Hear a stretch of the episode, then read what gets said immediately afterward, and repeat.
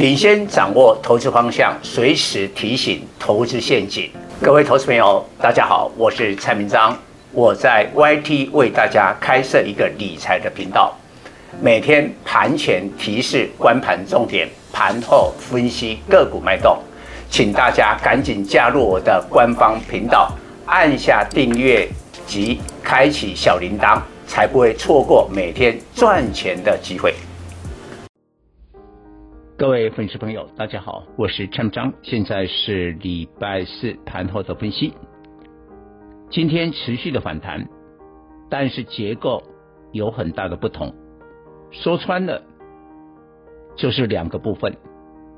作为大盘的控盘工具，其实今天以集中市场来讲，涨跌的加速各一半。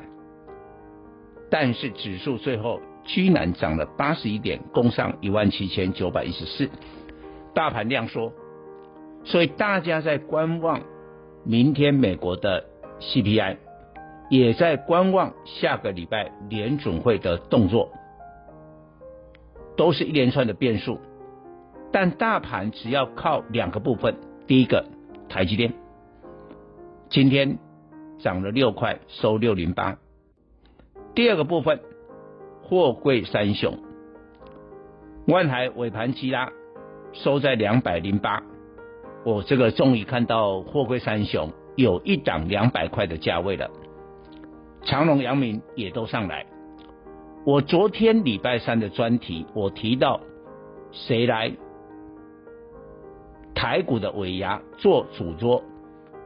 今年赚最多的第一个当然是台积电。台积电今年税后的盈利估计是六千亿台币，我们整个上市柜公司大概赚了四兆台币，但是上市柜公司加起来是两快两千家，台积电一家就占了六千亿耶。但是呢，有一个特别厉害的，过去不曾那么厉害，今年特别厉害，就是货柜三雄，长荣、阳明、万海加起来大概是台币五千亿。只差台积电一千亿，所以你说台积电跟货柜三雄为什么会被当成大盘的控盘工具？因为他们的盈利赚最多，尤其货柜三雄最明显。我们的粉丝，假如你今天有看这个盘势的话，中午十二点左右，货柜三雄一度翻黑，大盘就翻黑哦。当时大盘是跌的，到了下午一点的时候呢，货柜三雄。涨了，大盘就翻起来，这个就是控盘。但这个控盘呢，不是乱控的，它是有道理的。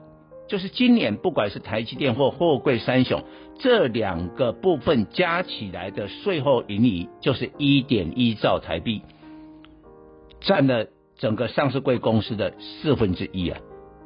所以我一直告诉我们的粉丝，你现在哈面对了尾牙的行情。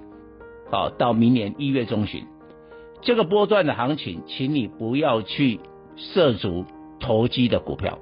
当然，盘面还有一些投机的股票，但我认为这一些公司啊，根本没什么赚钱，连来吃尾牙的资格都没有。我们要找的是有业绩的、真正赚很多钱的公司，更重要的，股价的估值被低估的。我觉得这股票才真的会涨。然后我要进一步说明，我们这一波看到了货柜三雄，像长荣从八十五点五以来已经反弹了七成，然后呢，阳明跟万海大概反弹了五成，换句话说，平均货柜三雄都已经超过了五成了。但是万海这一波。反弹起来，刚开始的时候，它价位比长荣、阳明高，它落后，落后反而短线强，但是短线强也不是乱涨，它是因为压对了东南亚的航线，给它压对了。最近东南亚航线在泰国、马来西亚、越南、印度全力护工之下，那个运价是飙得比美国线还凶，人家涨是有理由。但今天我要讲一个另外一个重点。海运的部分还有一块散装轮，今年年初的时候呢，蔡总在散装轮也是领先市场，有一家公司二六一七的台航，当时我的会员是用十九点八五进场，后来股票飙翻天，飙翻天，我们就至少这一档股票赚了一倍以上。那时候没有人去涉足这个散装轮，但现在散装轮，我告诉大家，从底部以来才平均涨了两成，有的甚至都还没有。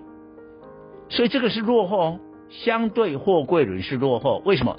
很多散装轮，因为前两个月啊运价在大跌嘛，腰斩，但现在运价回升喽，而且非常多的散装轮估值是被低估的。以上报告。本公司与所推荐分析之个别有价证券无不当之财务利益关系。本节目资料仅供参考，投资人应独立判断、审慎评估并自负投资风险。